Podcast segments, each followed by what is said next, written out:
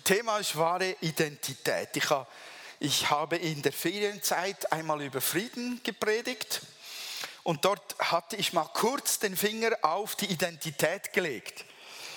Und das Feedback auf diese eine Szene, über die ich ganz kurz geredet, geredet habe, war so überwältigend.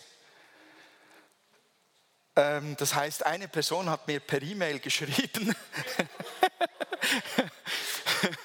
die war tief berührt ähm, von, von meiner Aussage dort und dann habe ich so gedacht, okay, mache ich genau dort weiter und wenn es nur für dich ganz alleine ist.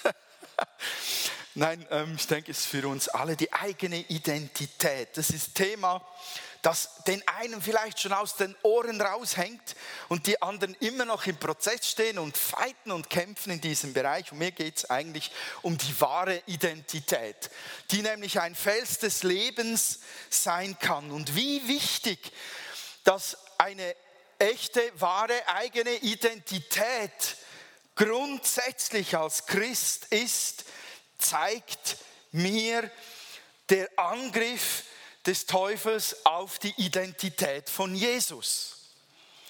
Dort war ich in den Ferien beim Friedensthema drin.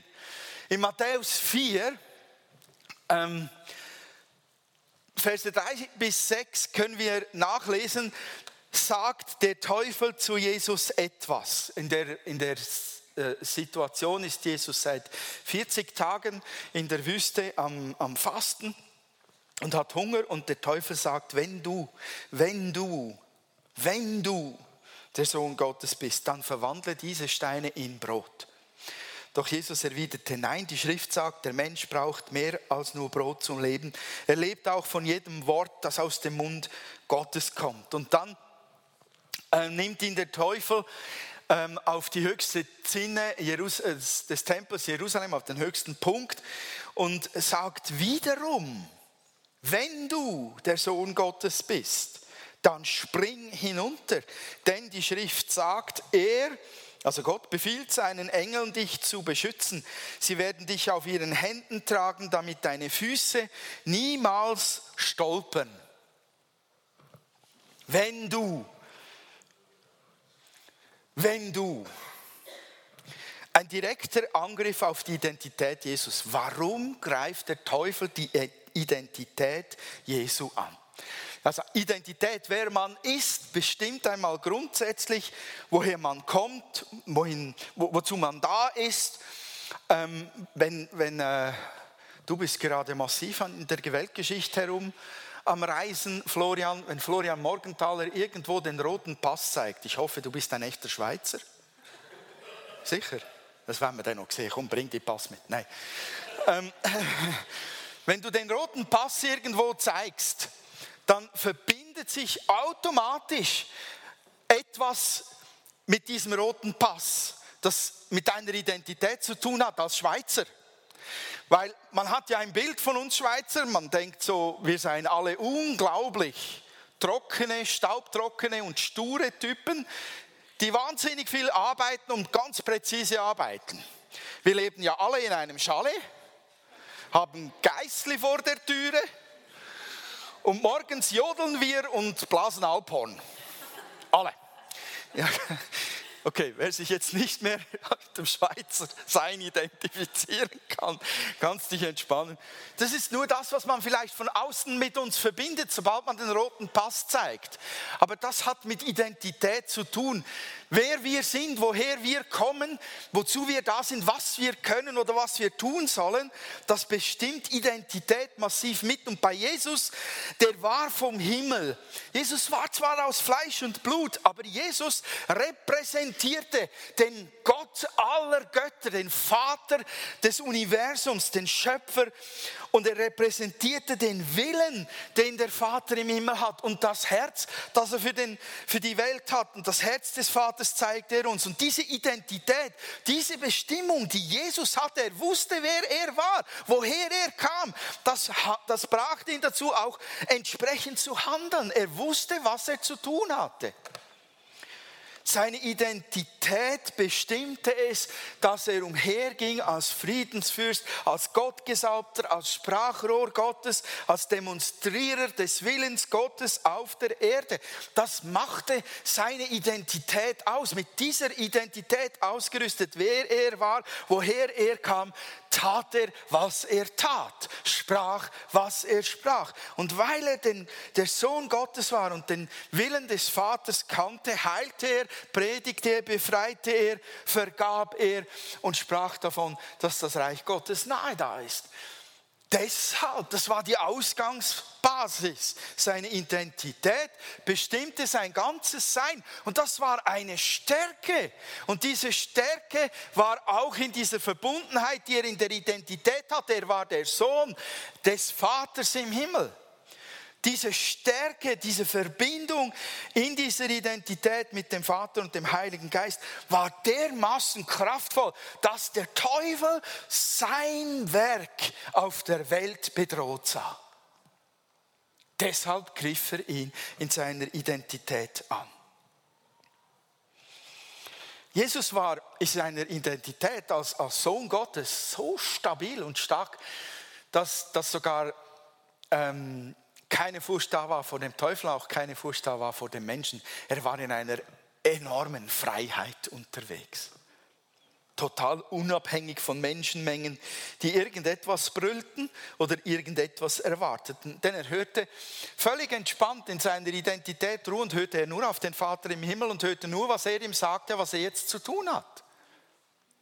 Wer hat sich schon mal so unabhängig von Menschen gefühlt, ganz ehrlich. Das, ich glaube, ein, ein Identitätsmerkmal von Schweizern ist es, sich immer zu fragen, was denkt eigentlich die andere?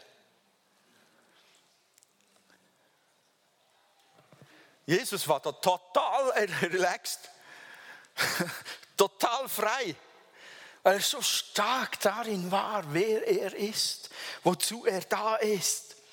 Jesus wusste, woher er kam.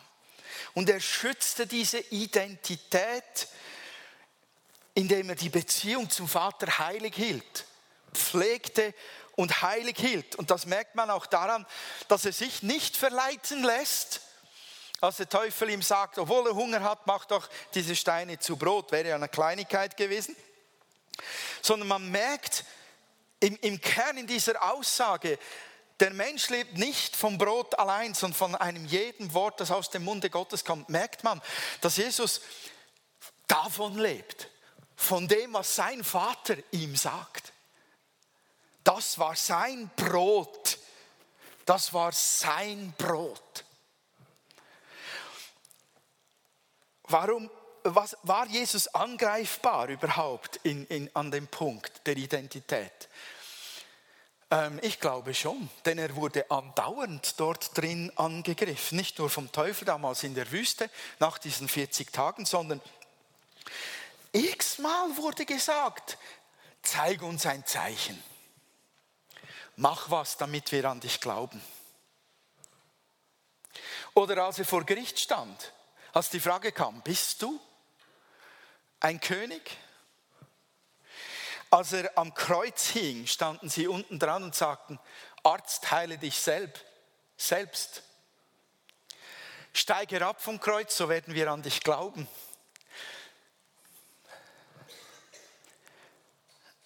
Dieses sich beweisen müssen war auch ein Alltagskampf von Jesus. Und er hat ihn souverän gemeistert. Ich bewundere ihn darin. Ich spüre, wie das ein Alltagskampf für uns ist, uns zu beweisen. Nicht nur gegenüber allen anderen rundherum, sondern manchmal auch gegenüber unseren eigenen Zweifeln, die wir uns gegenüber haben. Sind wir nicht manchmal am Ringen und sagen uns, jetzt müsste doch ein Wunder her, damit mein eigener Glaubenskampf beruhigt wird.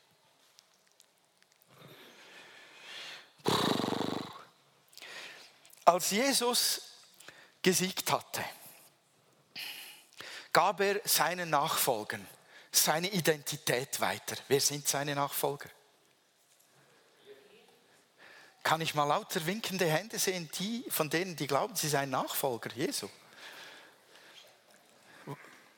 er hat dir seine Identität gegeben. Er hat dir seine Identität gegeben. Er hat dir seine Identität gegeben.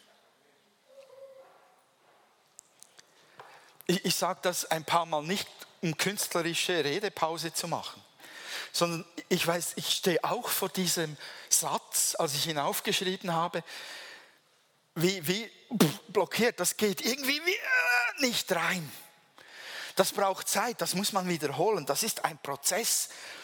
Und, und genau weil wir diese Identität erhalten haben, die Jesus selbst hatte, wir sind Söhne und Töchter Gottes, ist es eine Bedrohung. Wir sind eine Bedrohung für den Teufel. Deshalb wird auch unsere Identität, dieselbe, die wir, die wir bei Jesus sehen, die wird ständig angegriffen. Der Teufel, wenn er es schafft, uns davon abzuhalten, das zu glauben, dass wir an Jesus Stelle dieselbe Identität haben, dieselbe Persönlichkeit, dieselbe Ausrichtung, dieselbe Bestimmung und dieselbe Kraft, wenn er es schafft, uns darin auszubremsen, dann kann er dem Vater im Himmel wehtun damit. Und das liebt er. Gott zu verletzen und Gottes Kinder vom Glauben abzuhalten. Wie greift uns der Teufel an? Da gibt so kleine Stichworte, zum Beispiel durch die Meinung von anderen Menschen. Grundsätzlich reden wir ja immer wieder übereinander irgendwie. Menschen sprechen über einem. Es gibt ganz natürliche Situationen, in denen einem jemand einschätzt und etwas über einem ausspricht, wer man ist, wie man ist, was man kann, was man nicht kann und wer man nicht sein kann und so weiter. Das sind unsere Eltern und unsere Lehrer und unsere Freunde und die Fremden und die Werbung und der Teufel, alle reden auf uns ein. Und manches davon ist wahr und manches davon nicht. Wir müssen lernen zu erkennen, was wahr ist, was unserer wahren Identität in Jesus entspricht. Und wenn wir das gelernt haben, also das, das lernen wir nur, wenn wir kennen, was Gott über uns sagt. Wenn, wenn wir das erkannt haben, können wir Lüge entlarven und sie zurückweisen. Und der Teufel greift uns auch durch Schmerz an.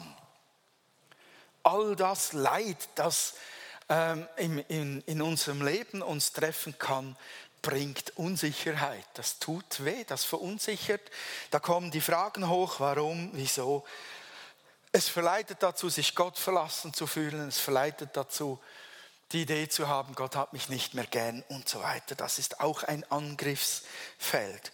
Und dann greift der Teufel uns auch in unsere Identität an, indem er uns Gedanken eingibt, wo er sagt, du bist nicht gut genug als Christ, Du kannst doch gar nicht die Werke Jesu tun. Das schaffst du nicht, da ein Heilungsgebet auszusprechen. Danke für dein Zeugnis. Du bist einfach zu wenig gut, als dass wirklich etwas geschehen würde, wenn du Gott jetzt dienst. Du hast nicht genug Kraft, du hast nicht genug Liebe, bla bla bla. Das sind seine Gedanken, die der Teufel uns sehr gerne einflüstert. Und wenn wir lange genug zuhören, muss er sie gar nicht mehr flüstern, dann glauben wir sie und sagen sie uns selbst. So, wenn wir diesen Dingen Raum geben, dann bekommen sie Kraft über unser Leben. Dann bestimmen sie unsere Identität. Und ich möchte nicht, dass wir diese Worte, diese Sätze oder Gedanken einfach nur ignorieren lernen, sondern ich möchte, dass wir in unseren Köpfen und Herzen und Seelen uns Zeit nehmen, das zu bewegen. Woher kommen diese Gedanken? Warum bin ich in meiner Identität jetzt angegriffen? Dass wir uns mit dem wirklich auseinandersetzen, es am Maßstab der Bibel messen es als Lüge entlarven und dann ganz bewusst auch sagen, ich glaube diesen Worten nicht. Das, Leute, ist, wir können nicht in den Gottesdienst sitzen und dann hoffen, dass der Prediger da vorne für uns die Arbeit erledigt. Der gibt einen Impuls und der Rest ist Arbeit von unserem Herzen, unserem Willen und dem Heiligen Geist gemeinsam, damit das Zeugs rausgeworfen wird aus unserem Leben und eine andere Identität, die wahre Identität, Raum bekommt. Wir müssen darüber sprechen. Wir müssen uns damit auseinandersetzen. Wir müssen darüber nachdenken mit der Wahrheit der Bibel an der Seite. So. Was ist denn eigentlich unsere Identität? Ich mache das kurz. Weil eigentlich wissen wir es. Wir haben es schon besungen, ich habe schon etwas gesagt darüber. Wir kennen die Bibel und wir kennen diese Aussagen aus Matthäus 5, 13 und 14. Ihr seid das Salz der Erde. Ihr seid das Licht der Welt. Einer der gewaltigsten Verse, der unsere Identität umreißt oder zum Ausdruck bringt, ist in 2. Petrus 2, Vers 9 und, und 10. Ihr aber seid ein auserwähltes Geschlecht, ein königliches Priestertum, eine heilige Nation, ein Volk zum Besitztum, damit ihr die Tugenden dessen verkündigt, der euch aus der Finsternis zu, ein, zu seinem wunderbaren Licht berufen hat. Ihr, die ihr einst nicht ein Volk wart, jetzt aber ein Volk seid, die ihr nicht Barmherzigkeit empfangen hattet, jetzt aber Barmherzigkeit empfangen habt. Das ist meine Identität in Christus. Wie könnte man das zusammenfassen, damit man den ganzen Bibelvers auswendig lernen muss? Es gibt da einen einflussreichen amerikanischen Pastor, Bill Johnson, der hat es in einem super Satz zusammengefasst. Er sagt, königliche Abstammung ist meine Identität. Zu dienen ist meine Aufgabe, Intimität mit Gott ist meines Lebens Quelle. Eine gute Definition die hätte auch gut auf Jesus gepasst. Das klingt danach, als ob wir etwas ganz Besonderes sind.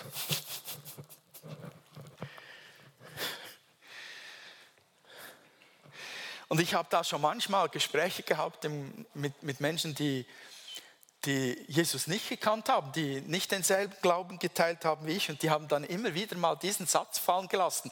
Was meinst du eigentlich du? Du bist etwas Besonderes wenn ich so überaus stolz darüber geredet habe, dass ich gerettet bin und dass ich in den Himmel komme und dass das gut ist. Da kam garantiert irgendwann mal der Satz, wieso eigentlich, was bist du Spezielles? Die verstehen halt im ersten Moment nicht, dass sie auch auserwählt sind. Dasselbe zu empfangen.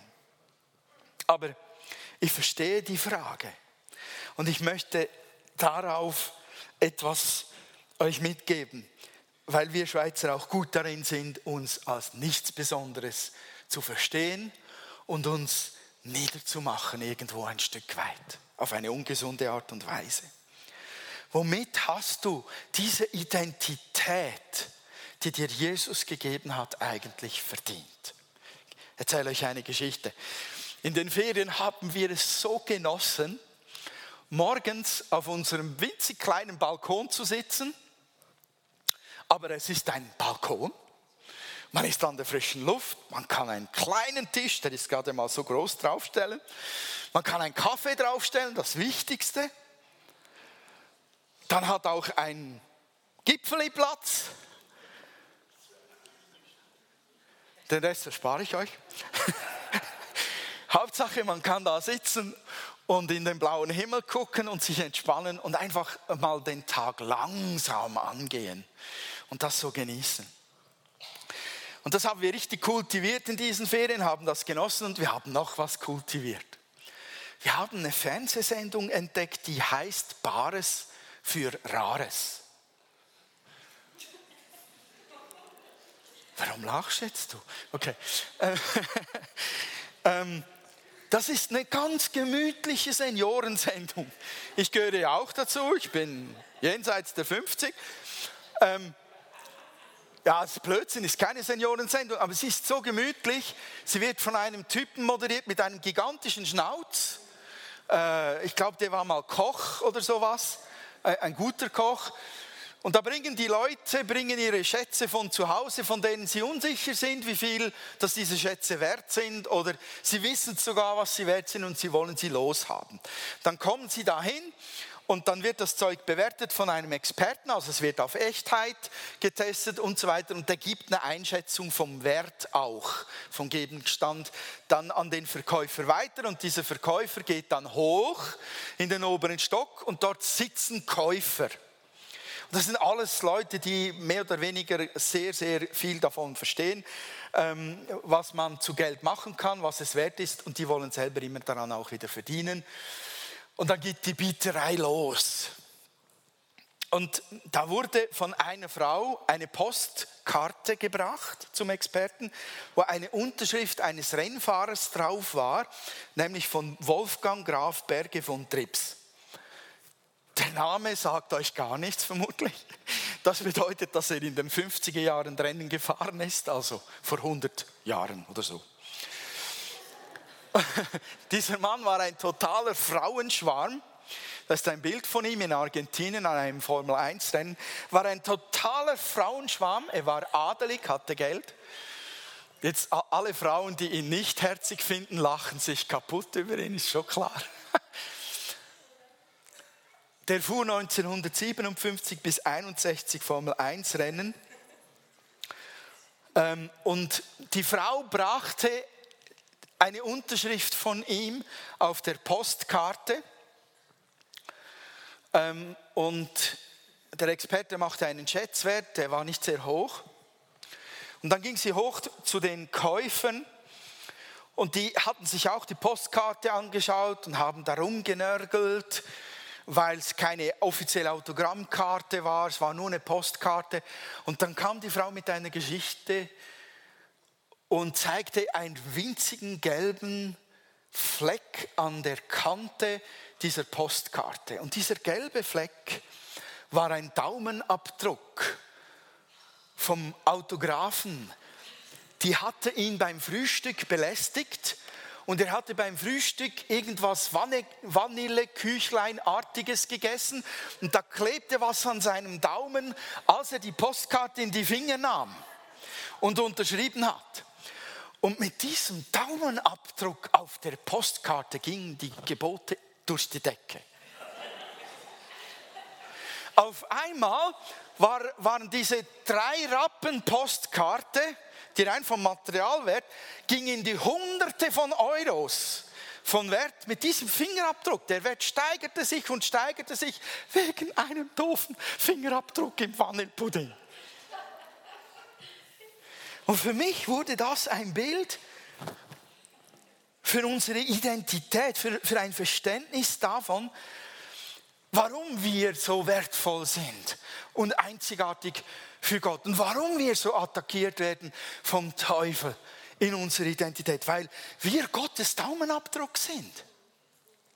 Es gibt diesen Bibelvers im 5. Mose, der deutlich herausstreicht, dass nicht wir etwas Besonderes sind, weil wir etwas Besonderes können, sondern weil Gott uns liebt. Es heißt im 5. Mose 7, 6 bis 8, denn du bist dem Herrn, deinem Gott, ein heiliges Volk. Dich hat der Herr, dein Gott, erwählt, dass du ihm zum Volk seines Eigentums wirst aus allen Völkern, die auf dem Erdboden sind.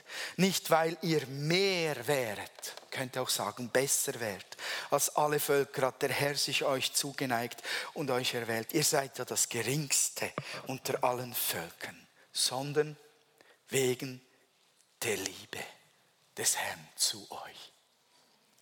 Das hat Gott zu Israel gesagt. Und Israel wird immer geliebt, geliebt bleiben von Gott. Immer. Und Gott hat einen Plan mit Israel weiterhin. Und wir wissen aus dem Neuen Testament, dass wir eingepfropft worden sind in diese einmalige Erwählung Israels dass wir auch ein Volk Gottes sind. Wir sind seine Söhne und Töchter. Nicht, weil wir besser wären, sondern weil wir geliebt sind. Und erkauft wurden mit dem Blut des Sohnes Gottes.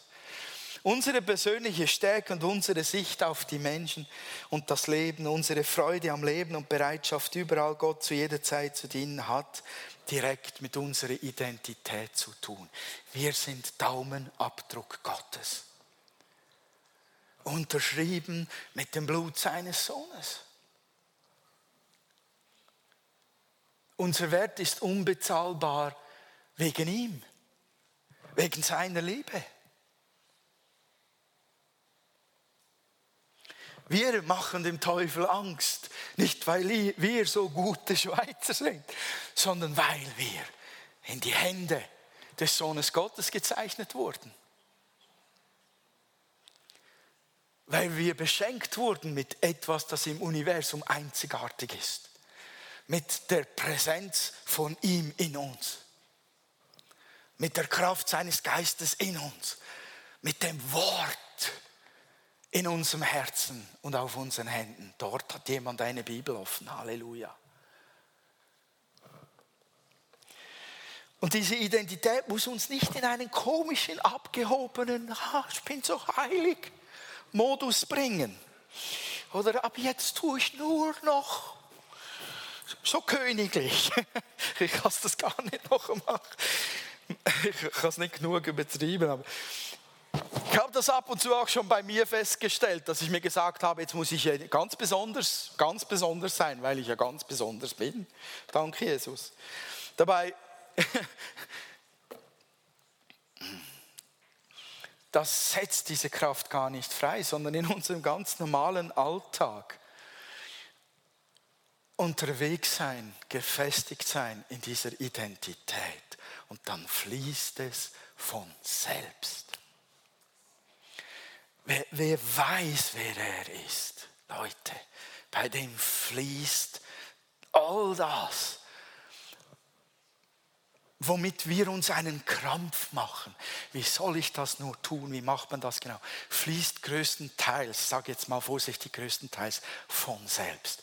Wenn wir stabil in der wahren Identität als Kinder des Höchsten sind, angetan mit seiner Identität durch die Welt gehen.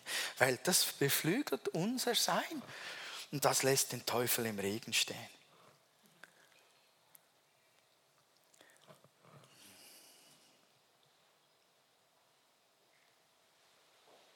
Amen.